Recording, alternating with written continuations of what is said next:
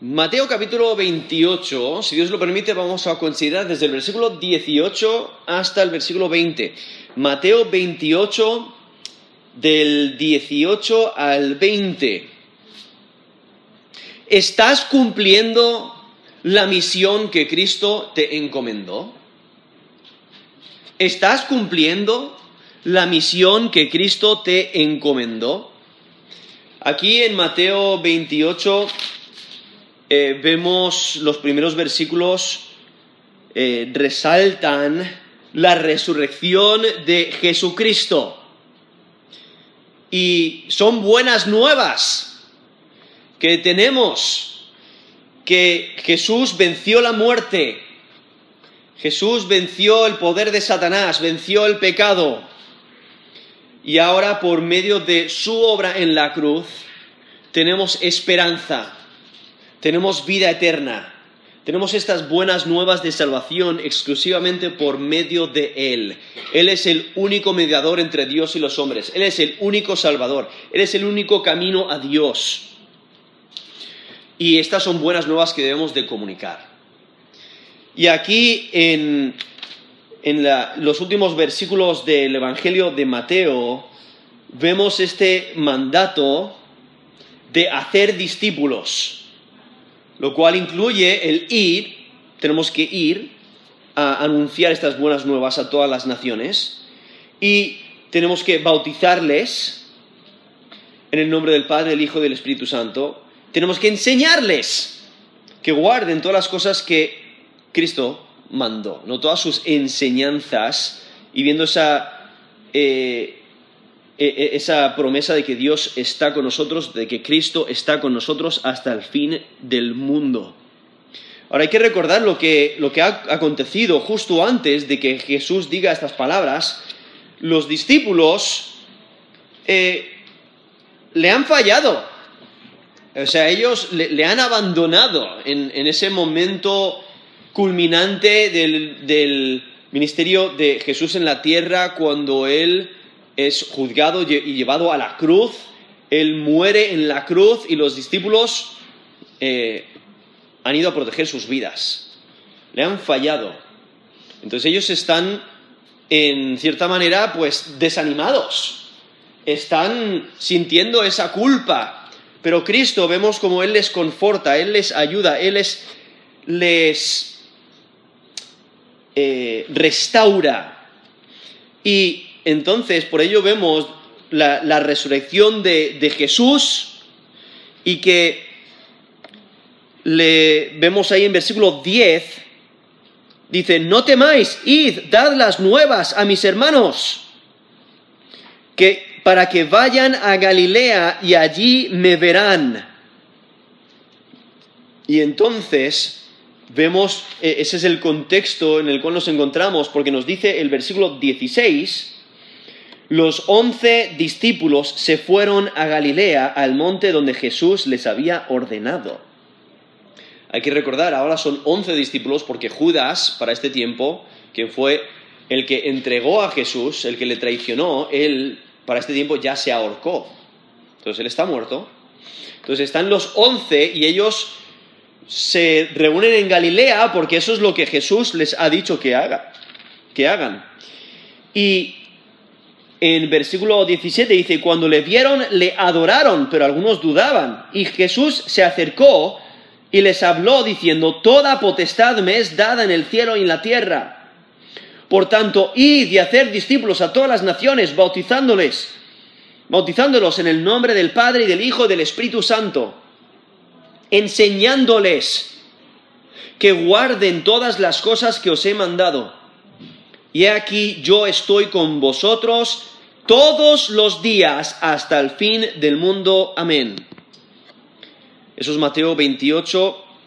Bueno, he leído eh, desde el versículo 16 hasta el versículo 20. Solamente vamos a considerar desde el versículo 18 hasta el versículo 20. Y este mensaje no es solo para los once discípulos, sino para todos los discípulos de Cristo, todos los seguidores de Cristo a medida de que el número de discípulos incremente, se, irá expandiendo a todas las naciones, ¿no? eh, el, anunciar las buenas nuevas de salvación exclusivamente por medio de Jesucristo. Y aquí en versículo 18 vemos como Jesús se acerca y les habla. O sea, Jesús se pone en una posición donde puede dirigirse a todo el grupo y lo que él hace es consolar a sus discípulos, ¿no? Él se acerca para consolarles y, les restaura, restaura su relación con ellos, especialmente eh, desde su gran fracaso. Por eso las, siguientes palabras de Jesús dejan atrás ese fracaso de los discípulos y les, da una comisión, una misión, les encomienda y les manda a que hagan discípulos. Y si notáis, aquí los discípulos no hablan, sino que su función es escuchar. Su función es entender lo que Jesús les dice y obedecerlo, ponerlo en práctica. Y Jesús lo que hace es les encomienda la misión que ellos tienen. Y algo que, que une todo el texto, que vincula estos versículos, es la palabra todo, que domina el texto. Porque si notáis, versículo 18 dice, toda potestad me es dada en el cielo y en la tierra. En versículo 19, de donde ir a todas las naciones. Versículo 20, dice que guarden todas las cosas. Y eh, eh, yo estoy con vosotros todos los días, ¿no? Enfatiza esa palabra todo, que, domina eh, este texto. Y vemos el, control de Dios sobre todas las circunstancias. Ahora, hay que entender que Mateo ya ha destacado la autoridad de Jesús. Jesús es Dios encarnado. Al ser Dios, Él ya tiene toda la autoridad. Y Mateo ya ha destacado la autoridad de Jesús eh, como el Mesías, porque nos dice en Mateo 7:29, que él enseñaba como quien tiene autoridad y no como los escribas. Eso es Mateo 7:29. O Jesús, al ser Dios, tiene autoridad. Eh, y, por ello él comunica y enseña con, esa autoridad. En Mateo 10, versículo 1, dice, entonces llamando a sus doce discípulos, les dio autoridad sobre los espíritus inmundos para que los echasen fuera y para sanar toda enfermedad y toda dolencia. Eso es Mateo 10, versículo 1. O sea, Jesús no solamente tiene autoridad él mismo, sino que él tiene tanta autoridad que él la puede otorgar, la puede dar a, sus seguidores, a sus discípulos. Y esa autoridad sobre aún los espíritus inmundos y sobre y para poder sanar toda enfermedad y toda dolencia. O sea, Jesús tiene autoridad. Entonces no debemos de pensar de que Jesús incrementó autoridad después de, su resurrección, porque Él ya tiene autoridad. O sea, incluso nos dice Mateo 24, 35, el cielo y la tierra pasarán, pero mis palabras no pasarán. Al ser palabras divinas, o sea, Dios comunica eh, su palabra y no pasan. Las palabras de Jesús, al ser Dios, tampoco pasan. Él es, él es Dios encarnado, sus palabras no pasan. Eh, esa es la palabra de autoridad que él tiene. Y aún en, eso era Mateo 24, 35, aún en Mateo 9, 6, nos dice que Jesús tiene poder para, para perdonar pecados. Esa es la clase de autoridad que Jesús tiene. Puede perdonar pecados. Eso nos lo menciona Mateo 9, 6. Entonces, no es la autoridad de Jesús que viene a ser total. Cuando aquí dice, toda potestad, o sea, toda autoridad me es dada en el cielo y en la tierra, no debemos de pensar de que él no tenía autoridad anteriormente, o de que incrementó en, autoridad o en, poder. No es la autoridad de Jesús que viene a ser total, sino es la esfera o el, el área, o sea, es donde ejerce su autoridad. Si recordáis, en Mateo 4, del 8 al 10, menciona a, Satanás, que le ofrece a Jesús los reinos del mundo y la gloria de ellos. La, escritura nos dice, Él es el Dios de este siglo, ¿no? Él, gobierna eh, e, este mundo. Pero entonces vemos a, a, Satanás, le ofrece a Jesús los reinos del mundo y la gloria de ellos, y obviamente Jesús no, no los toma. Eso es en Mateo 4 del 8 al 10, porque Satanás pide que le adore y Jesús le responde, al Señor tu Dios adorarás y a Él solo servirás. Pero por la obediencia de Dios Hijo, por su obediencia a la voluntad de Dios Padre, Él tiene más de lo que Satanás le podría ofrecer, porque ahora ejerce autoridad en el cielo y en la tierra. Entonces abarca el universo completo. Y la autoridad le ha sido dada por Dios Padre. Por eso nos dice, toda potestad me es dada en el cielo y en la tierra. Esto es Mateo 28, versículo 18. Entonces, eh, Jesús es quien media la autoridad de Dios. Obviamente, al tener toda la autoridad, eso eh, exceptúa aquel que sujetó a él todas las cosas. Nos dice 1 Corintios 15, del 27 al 28, en el sentido de que es obvio de que Dios Padre está exento, exento de la autoridad de Dios Hijo. Nos dice 1 Corintios 15, 27 al 28. Dice, porque todas las cosas las sujetó bajo sus pies, hablando de esa autoridad que Dios le, dio a Dios Hijo, a Jesucristo. Y cuando dice todas las cosas, han sido sujetadas a Él, claramente se exceptúa aquel que sujetó a Él todas las cosas. Pero luego que todas las cosas le estén sujetas, entonces también el Hijo mismo se sujetará al que le sujetó a Él todas las cosas para que Dios sea todo en todos. Eso es 1 Corintios 15, del 27 al 28. Entonces aquí vemos a Jesús que, que media la autoridad de Dios es que Jesús ejerce esta autoridad dada por Dios, lo cual vindica su humildad. Él se humilló y se hizo obediente hasta la muerte. Nos dice Filipenses 2, del 5 al 11. Dice, haya pues en vosotros este sentir que hubo también en Cristo Jesús, el cual siendo en forma de Dios, no estimó el ser igual a Dios como cosa que aferrarse sino que se dejó, perdón, sino que se despojó a sí mismo, tomando, tomando forma de siervo, hecho semejante a los hombres, y estando en la condición de hombre se humilló a sí mismo, haciéndose obediente hasta la muerte, y muerte de cruz. Por lo cual Dios también le exaltó hasta lo sumo y le dio un nombre que es sobre todo nombre, para que en el nombre de Jesús se doble toda rodilla de los que están en los cielos y en la tierra y debajo de la tierra y toda lengua confiese que Jesucristo es el Señor para gloria de Dios Padre. Esos Filipenses 2, del 5 al 11. Viendo esta autoridad que, que Jesús ejerce, es una autoridad dada por Dios y vindica su humildad. Y aquí nos menciona esta potestad que recibe eh, Jesucristo. Aquí, volviendo a Mateo 28, versículo 18, dice, Toda potestad me es dada en el cielo y en la tierra. Realmente este, este, versículo hace referencia a la profecía de Daniel.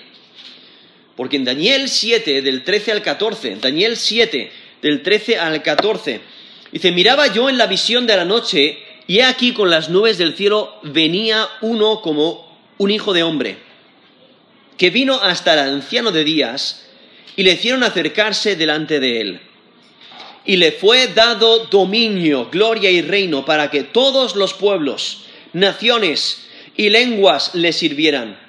Su dominio es dominio eterno, que nunca pasará, y su reino uno que no será destruido. Eso es Daniel 7, del 13 al 14, ¿no? Y el cumplimiento es en el Mesías, es en el Emanuel, es en en Jesucristo. Y por ello esa profecía de Daniel 7, del 13 al 14, vemos que menciona ese, dominio, ese gloria y, eh, la gloria y el reino, ah, pero ese, ese, ese personaje, esa persona que recibe ese dominio, ¿quién es Jesucristo? Y aquí nos dice en Mateo 28, 18, Jesús dice, Toda potestad me es dada en el cielo y en la tierra. Y es que es necesario tener el poder para dominar, ¿no? Y sin poder, el mandato que sigue no valdría.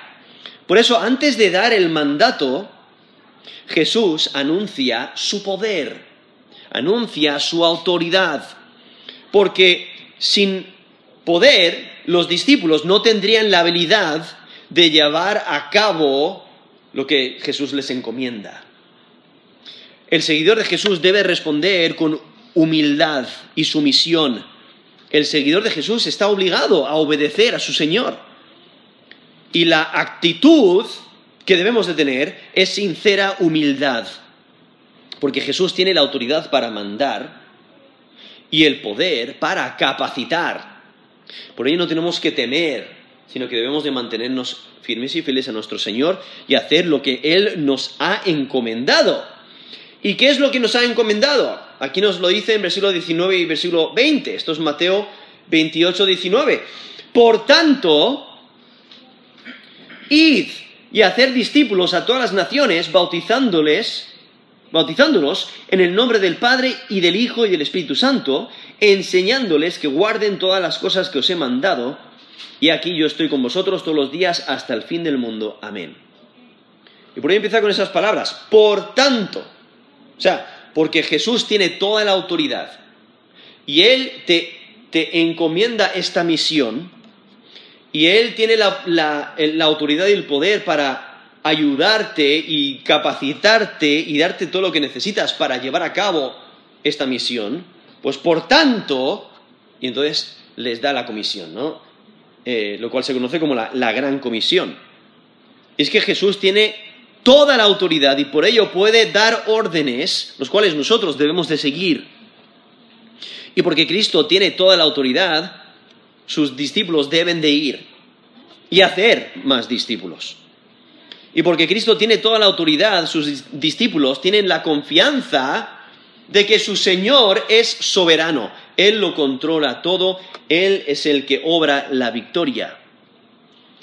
Y aquí el, texto resalta el hacer discípulos, porque solamente en el texto eh, original, solamente el hacer discípulos, solo ese verbo está en imperativo, es un mandato. Pero, aunque el énfasis es hacer discípulos, el ir, el eh, bautizar y el enseñar contienen obligación. Y, obligación y deber por su conexión con el discipulado. O sea, para hacer discípulos hay que ir. Y para hacer discípulos hay que bautizar. y hay que enseñarles y por ello no, es solamente suficiente anunciar el Evangelio, es necesario que las personas respondan al mensaje con dedicación, que se vuelvan discípulos de Cristo, seguidores de Cristo. Ahora, hay otros textos también que preservan la estrategia de la misión, como por ejemplo en Lucas 24, del 45 al 48, dice, entonces les abrió el entendimiento para que, para que comprendiesen las escrituras. Y les dijo, así está escrito, y así fue necesario, que el Cristo padeciese y resucitase de los muertos al tercer día, y que se predicase su nombre, perdón, en su nombre, que se predicase en su nombre el arrepentimiento y el perdón de pecados a todas las naciones, comenzando desde Jerusalén, y vosotros sois testigos de estas cosas. Entonces vemos esa encomienda, ¿no? De, ir y predicar eh, en, el nombre de Jesús, predicar el Evangelio para arrepentimiento y perdón de pecados a todas las naciones, ¿no? Básicamente es la idea de ir a hacer discípulos. Eso es, Lucas 24, del 45 al 48. En Juan 20, versículo 21, entonces Jesús les dijo otra vez, paz a vosotros. Como me envió el Padre, así también yo os envío. Eso es Juan 20, versículo 21. Vemos esa idea de que Jesús envía a sus seguidores, envía a sus discípulos, ¿a qué? A hacer más discípulos. Eso es Juan 20, versículo 21. En Hechos 1, versículo 8. Pero recibiréis poder cuando haya venido sobre vosotros el Espíritu Santo y me seréis testigos en Jerusalén, en toda Judea, en Samaria y hasta lo último de la tierra. Esos Hechos 1, 8.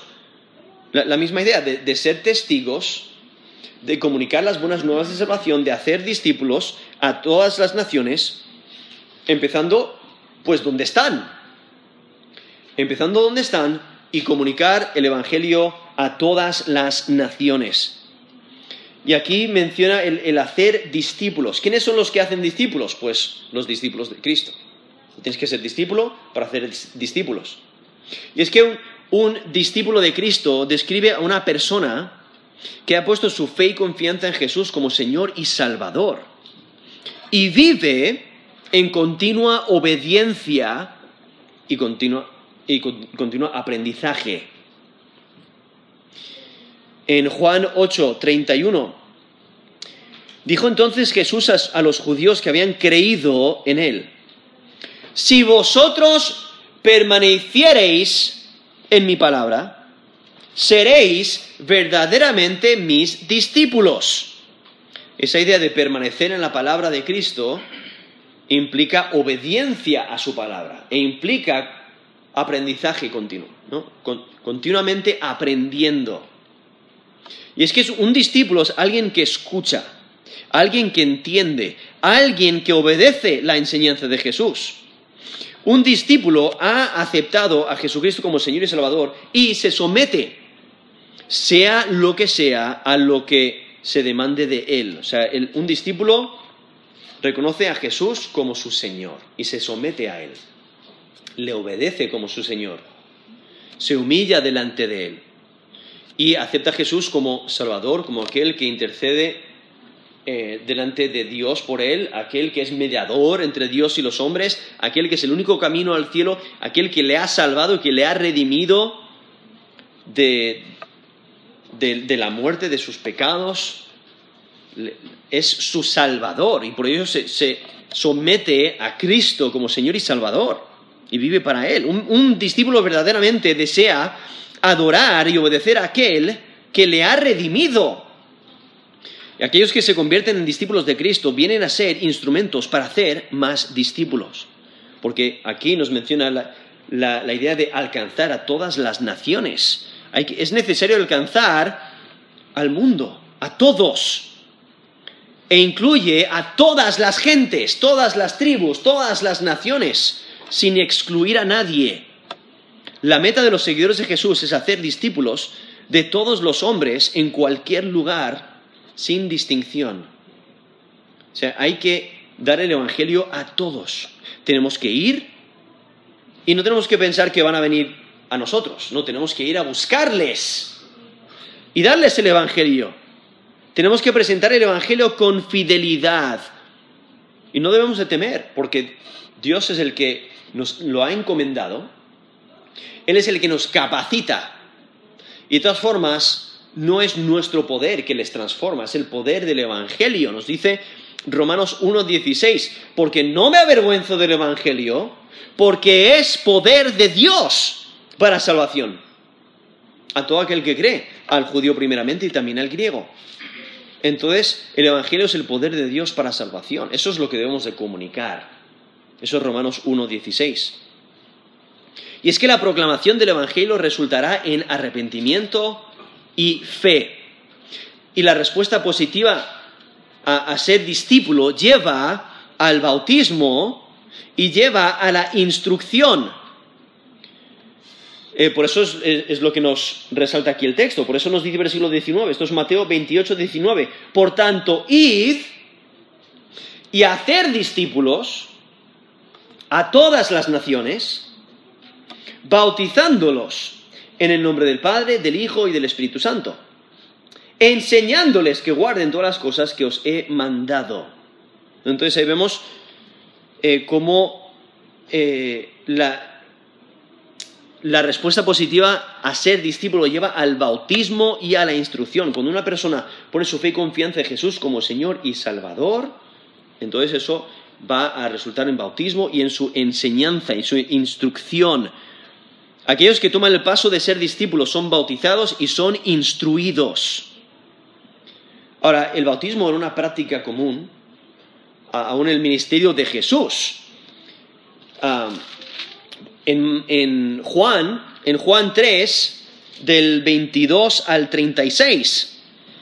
Esto es Juan 3, 22. Dice, después de esto, vino Jesús con sus discípulos a la tierra de Judea y estuvo allí con ellos y bautizaba. Juan, o sea, Juan el Bautista, bautizaba también en Enón junto a Salim porque había allí muchas aguas y venían a él y eran bautizados. Porque Juan no había sido encarcelado, no había aún sido, perdón, no había sido aún encarcelado. Entonces hubo discusión, discusión entre los discípulos de Juan y los judíos acerca de la purificación. Y vinieron a Juan y le dijeron, Rabí, mira que el que estaba contigo al otro lado del Jordán, de quien tú diste testimonio, bautiza y todos vienen a él. Eso es Juan 3, del 22 al 26. Y saltando al capítulo 4, Juan 4, del 1 al 2, dice, cuando pues el Señor entendió que los fariseos habían oído decir, Jesús hace y bautiza más discípulos que Juan, aunque, aunque Jesús no bautizaba, nos resalta ahí el versículo 2, sino sus discípulos. Eso es Juan 4, del 1 al 2. Ahí simplemente para que nos demos cuenta de que el bautismo era una práctica común en el ministerio de Jesús, que representaba esa purificación ese arrepentimiento de sus pecados, ese, el, seguir eh, a Jesús como su discípulo, ser seguidor de Jesús, es identificarse con Él. Porque el bautismo es una identificación externa con Cristo por la fe. Es una declaración en la validez de la muerte, sepultura y resurrección de Jesucristo como la única forma aprobada por Dios para establecer justicia ante Él. ¿No? El bautismo es un testimonio del cambio que ha ocurrido en el creyente al poner su fe en Cristo como Señor y Salvador. Entonces, principalmente el bautismo es una identificación con Cristo por la fe. Es un testimonio público de pertenecer a Cristo y muestra su misión, su misión bajo el poder y el señorío de Cristo, ¿no? Es aceptar a Jesús como Señor. Entonces está mostrando esa sumisión bajo su poder y su señorío. El acto de bautismo significa muerte a la vida vieja y resurrección a la nueva vida en unión con Cristo.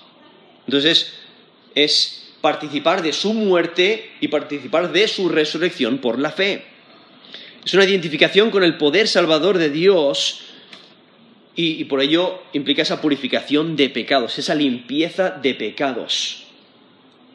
Y por ello hay que bautizar. Por eso nos dice, por tanto, id a hacer discípulos.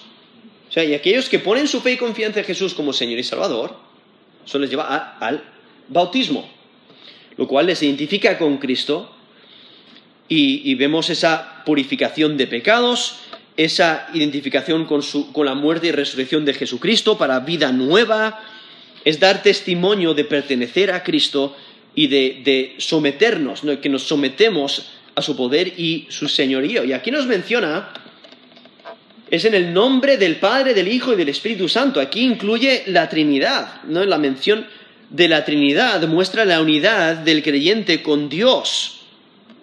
Lo que hay que entender es que Jesús no está limitando eh, no lo está limitando a una fórmula específica, porque vemos varias variaciones. Por ejemplo, en Hechos 2, versículo 38, Pedro, el apóstol Pedro dice, arrepentíos y bautícese cada uno de vosotros en el nombre de Jesucristo para perdón de los pecados y recibiréis el don del Espíritu Santo.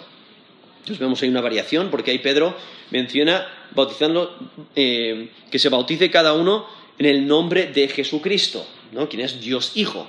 Aquí nos menciona en Mateo 28, en el nombre de Dios Padre, en el nombre de Dios Hijo y de Dios el Espíritu Santo. Pero simplemente para que nos demos cuenta de que Jesús no lo está limitando a una fórmula específica, simplemente eh, es, ese acto de identificación con Cristo por la fe y ese sometimiento al plan de Dios, esa obediencia a lo que eh, Dios ha mandado.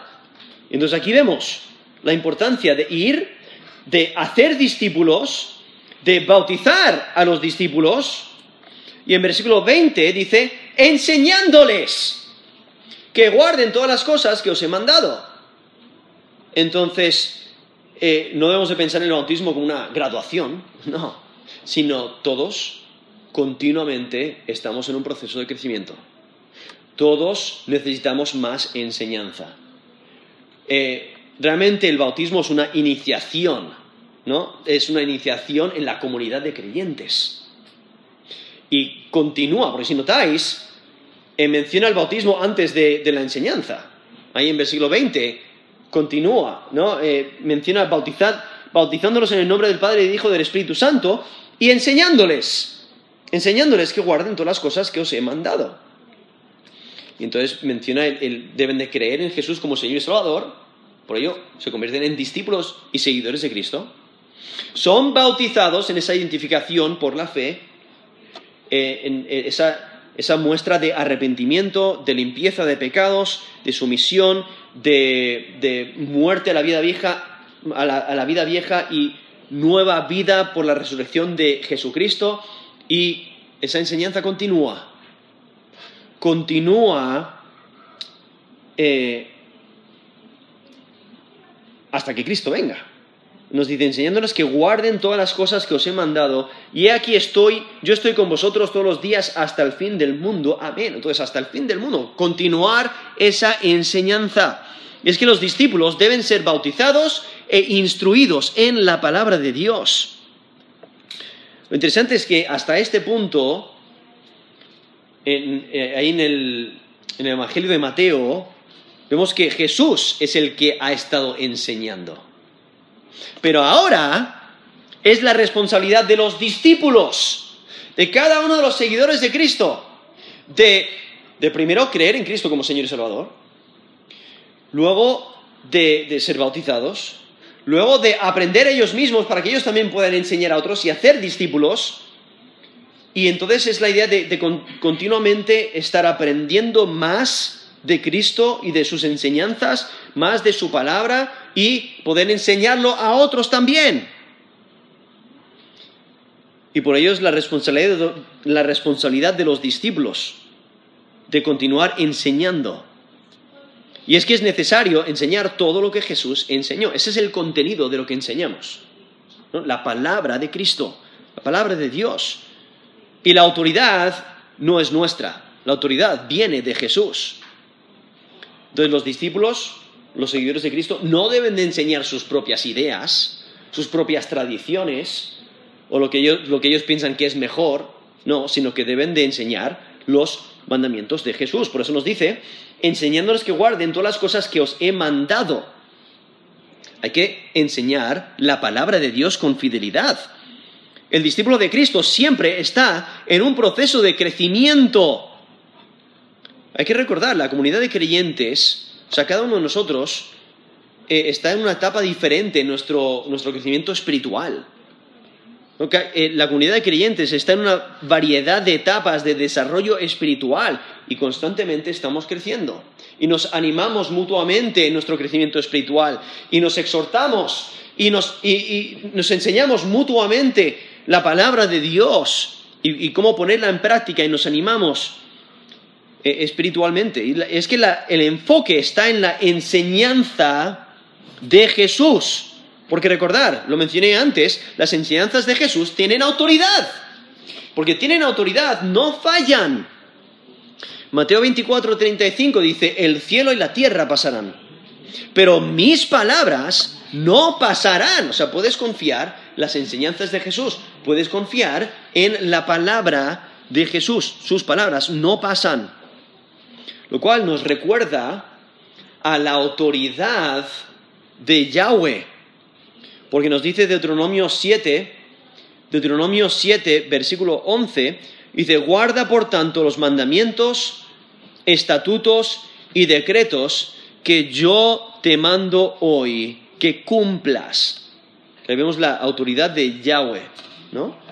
Eh, de, mandar que se cumplan sus mandamientos, sus estatutos y decretos. Y eso es lo que Jesús está diciendo, indicando una vez más su divinidad. Él es Dios encarnado. Es que las palabras de Jesús nunca serán anticuadas, nunca serán innecesarias, nunca sus palabras serán falsas ni engañosas y tampoco serán reemplazadas. Porque Jesús tiene toda la autoridad y sus palabras no fallan. Por eso nos dice en Mateo 24, 35, mis palabras no pasarán. Y es que todo lo que Jesús ha mandado ocurrirá hasta el fin del mundo. Por ello debemos de creer en ellas, debemos de estudiarlas, debemos de vivir de acuerdo a ellas, ponerlas en práctica enseñarlas a otros. Es que la misión de la iglesia no solo es guiar a otros a los pies de Cristo, sino enseñarles. ¿Y qué es lo que tenemos que enseñar? Las palabras de Jesús. Tenemos que enseñarles la palabra de Dios. La enseñanza no queda en la teoría. No solamente enseñar simplemente por enseñar, sino hay que obedecerla. Hay que ponerla en práctica. Por eso Mateo 7, del 24 al 27, dice, cualquiera pues que me oye estas palabras y las hace. No es solamente teoría, no es solamente escuchar las palabras, sino hay que ponerlas en práctica. Dice, el que oye mis palabras y las hace, le compararé a un hombre prudente que edificó su casa sobre la roca. Esto es Mateo 7, ahora versículo 25. Descendió lluvia y vinieron ríos y soplaron vientos y golpearon contra aquella casa y no cayó porque estaba fundada sobre la roca. Pero cualquiera que me oye estas palabras y no las hace, le compararé a un hombre insensato que edificó su casa sobre la arena. Descendió lluvia y vinieron ríos, soplaron vientos y dieron con ímpetu contra aquella casa y cayó y fue grande su ruina. Eso es Mateo 7 del 24 al 27, haciendo esa comparación, dependiendo a si obedeces o no va a haber un resultado u otro. Entonces es necesario obedecer la palabra de Dios. Y el creyente es el que obedece. Nos dice Hebreos 5, 9, habiendo sido perfeccionado, vino a ser autor de eterna salvación para todos los que le obedecen. Eso es Hebreos 5, 9. Entonces el creyente es el que obedece. ¿Obedece el qué? Obedece el Evangelio. Al creer el Evangelio, y obedece a su Señor, poner en práctica sus mandatos. Eso es Hebreos 5, 9, y ahí lo pone muy claro. O sea, el creyente obedece, obedece a su Señor. Por eso nos dice, vino a ser autor de eterna salvación para todos los que le obedecen. Y entonces vemos esta, esta eh, exhortación que debemos de poner en práctica no, de enseñar, enseñándoles que guarden todas las cosas que os he mandado. Eso es lo que nos dice Mateo 28, eh, versículo 20. Y es que lo que resalta es que cada generación de creyentes debe de, debe de pasar a las siguientes generaciones la verdad que recibieron. Y deben de hacerlo con fidelidad. Deben de comunicar las palabras de Jesús. Es necesario asegurarse que las siguientes generaciones también tengan contacto con las enseñanzas de Jesús, también las entiendan, también las pongan en práctica. Tenemos la responsabilidad de comunicar el Evangelio y toda la enseñanza de Jesús a, todas las naciones, a todos los discípulos que siguen. Si fracasamos en hacer discípulos, si fracasamos en bautizar, si fracasamos en enseñar, realmente estamos fracasando como discípulos de Jesús. ¿no? Porque aquí tenemos este mandato, esta comisión que Cristo nos dio, que debemos de poner en práctica. Si no lo hacemos, estamos fracasando como discípulos de Cristo. Ahora, lo maravilloso es que el, el, Evangelio de Mateo, aquí estos últimos versículos, no termina con un mandato, sino con una promesa. ¿Cuál es la promesa? La presencia de Jesús. Dios está contigo.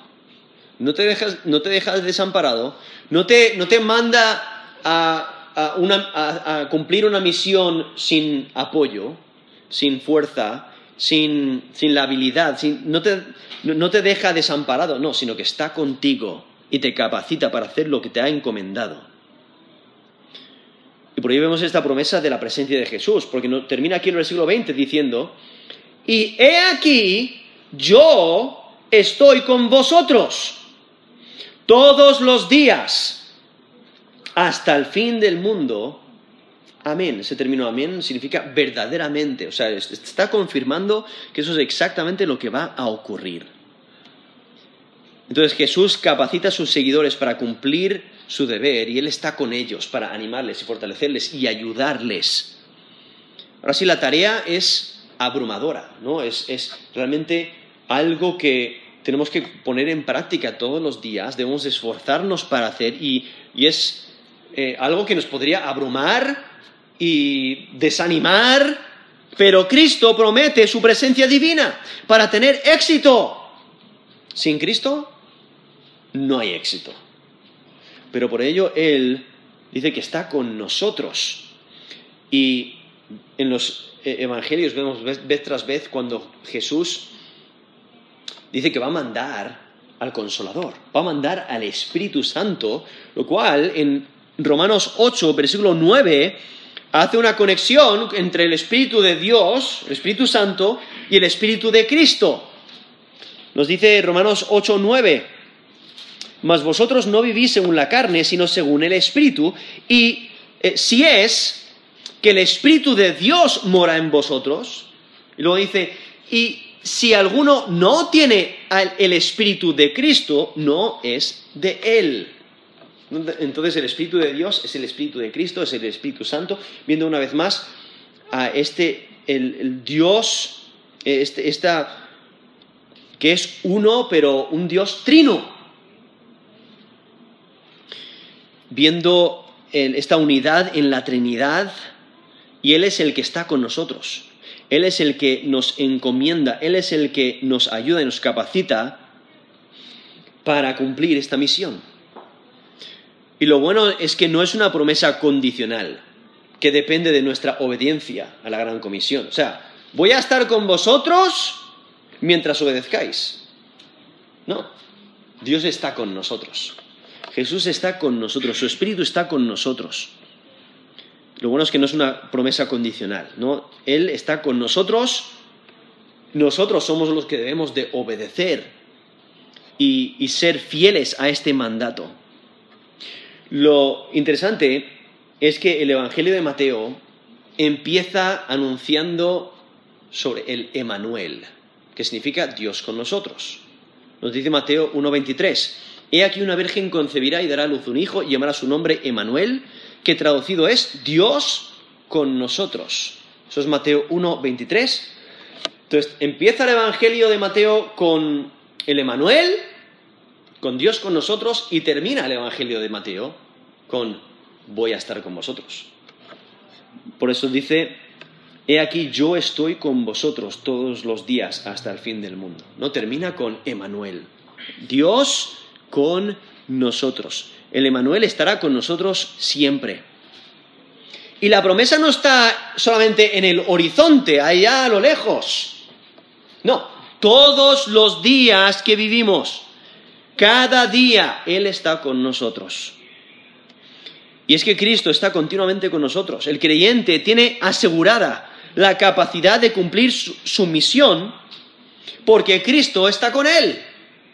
El Evangelio de Mateo no es un libro cerrado, si notáis, eh, termina con esta enseñanza que debemos de comunicar. Él está con nosotros capacitándonos para hacer discípulos, nos capacita para ir, para hacer discípulos, para bautizarles y para enseñarles. Eh, termina el Evangelio de Mateo con la expectativa de una misión que continúa. No es un libro cerrado, es algo que continúa. Y continúa a los discípulos yendo, haciendo discípulos, bautizándoles y enseñándoles.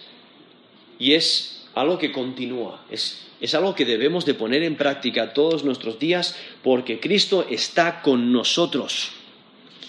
Pero la gran pregunta es, ¿estás cumpliendo la misión que Cristo te encomendó? ¿Estás cumpliendo la misión que Cristo te encomendó? Vamos a terminar en oración.